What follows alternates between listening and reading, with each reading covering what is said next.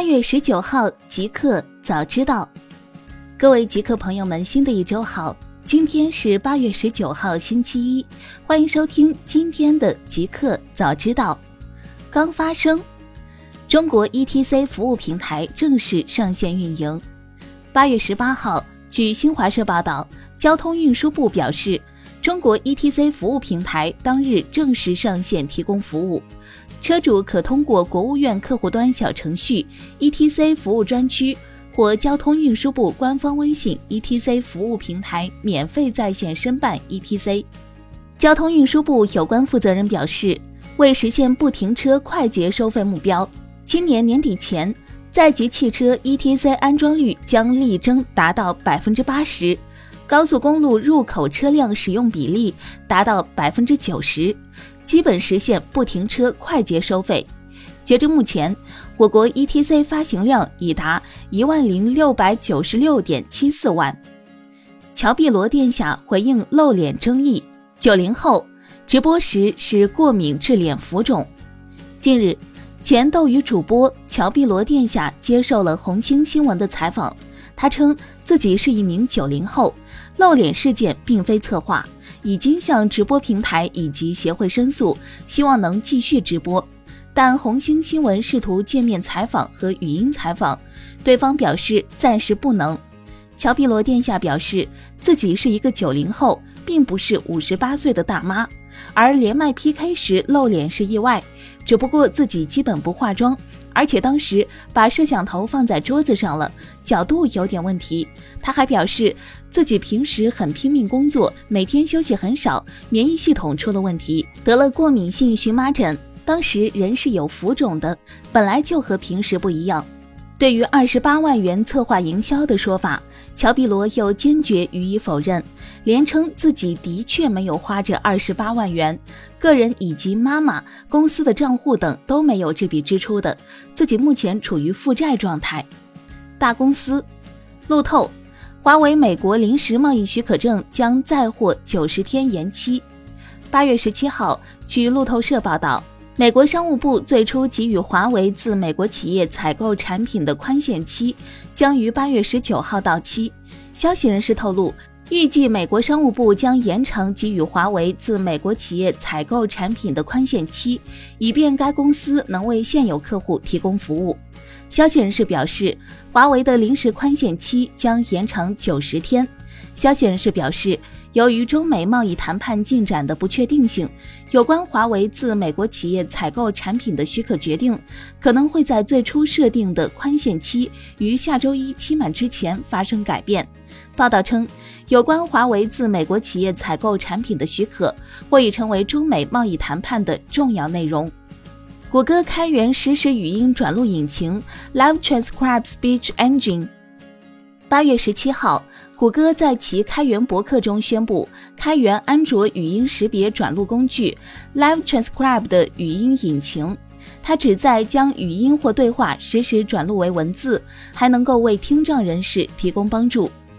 苹果内部开启 Apple Arcade。今年三月，苹果公布了 Apple Arcade 游戏订阅服务，iOS、Mac 和 Apple TV 用户可以每月支付费用，畅玩各种 Apple Arcade 独家游戏。目前，苹果内部为员工开启了 Apple Arcade，每月只收费零点四九美元，还提供一个月免费试用。苹果表示，早期员工测试将于 iOS 十三正式版发布时结束。软银拟向员工提供两百亿美元贷款，用于资金回流。八月十八号早间消息，据 TechCrunch 报道称，软银公司有意向包括首席执行官孙正义在内的企业员工提供高达两百亿美元的贷款，目的是让这些资源重新回流到软银自己的愿景风险基金。互联网电影《哪吒》票房破四十亿，冲进内地票房前四。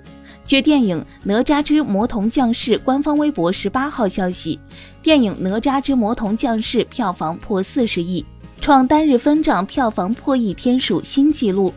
电影《哪吒之魔童降世》超越《红海行动》三十六点五一亿，进入内地票房总榜前四，也是唯一的一部动画电影。目前票房成绩在《哪吒之魔童降世》前面的是《一、战狼二五十六点八二亿；二、流浪地球四十六点五六亿；三、复仇者联盟四十二点三八亿。深圳启动首条 5G 公交线路，公交车上网速达1.5 Gbps。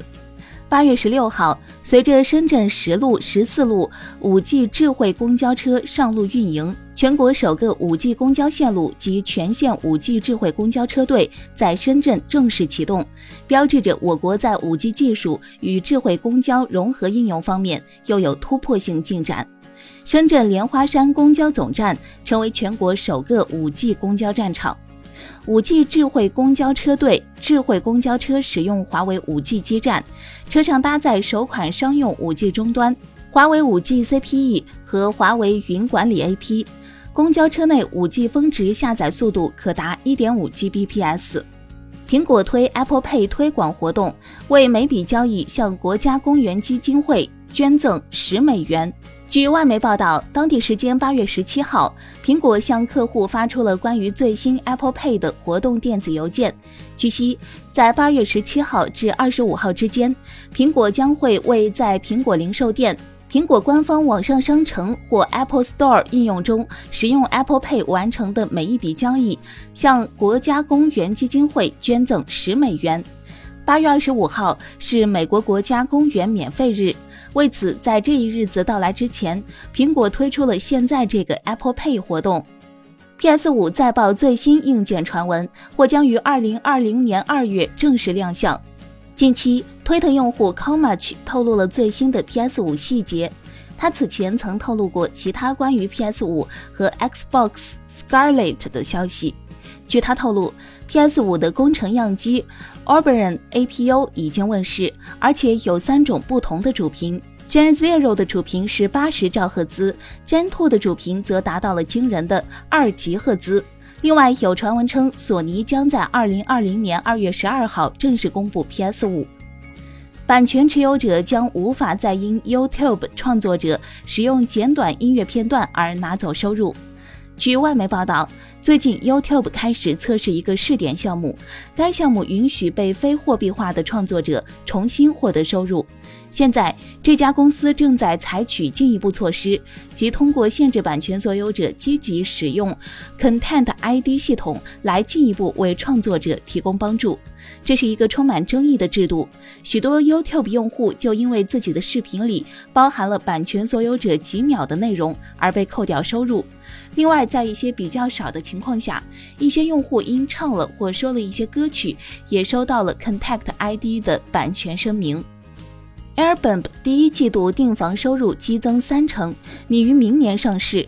当地时间八月十六号，据路透社援引一位知情人士消息报道称，今年第一季度 Airbnb 公司的总房源预订收入达到九十四亿美元，较去年同期增长百分之三十一。这一关键数字可能有助于吸引投资者，因为该住房共享公司正计划进军股票公开市场。该消息人士说。截至三月三十一号，Airbnb 的资产负债表上有大约三十五亿美元的现金。据消息人士透露，该公司二零一八年的收入较上年增长了百分之四十。此前有外媒披露，Airbnb 正准备在二零二零年上半年上市。新产品 WatchOS 6 Beta 暗示苹果将推钛材质的和陶瓷版 Apple Watch。八月十七号，据外媒报道，目前通过 WatchOS 6 Beta 的相关信息显示，今年秋季苹果将会推出陶瓷款和钛材质的新款 Apple Watch。最新发布的 Apple Watch 测试版中有两张图片，清晰地显示了钛版和陶瓷版的型号命名。从 iHelp BR 发现的 Apple Watch 图片显示，新款手表将会有四十毫米和四十四毫米两种版本。这些图片来自 Apple Watch 初始设置时的播放动画。此前，苹果曾在 Apple Watch Series 2和 Series 3中提供了陶瓷材质手表，并没有在 Apple Watch Series 4提供陶瓷版，也从未推出过钛材质。谷歌推出 Assignments，防止学生通过网络抄作业。近日，Google 的教育部门 Google for Education 推出新工具 Assignments。可帮助老师验证学生功课作品的原创性。Assignments 能发现抄袭的内容，也能快速检测文章中缺少的引用，以确保学生不会盗用网上其他人的想法和观点。目前，该功能在测试阶段，几周内正式推出后可免费试用三个月，之后需升级到 G Suite Enterprise for Education 账户，每月四美元起。日本时速五百零五公里的中央磁悬浮干线，二零二七年开通。据外媒 Mail Online 报道，日本的首条正式磁悬浮干线——中央新干线将于二零二七年开通，连接东京和名古屋。规划的最高速度是五百零五千米每小时。目前，原型车 MLX 零一已经跑出了六百零三千米每小时的极速成绩。上海浦东磁浮是世界上第一条正式运营的磁悬浮列车线路，极速四百三十一千米每小时。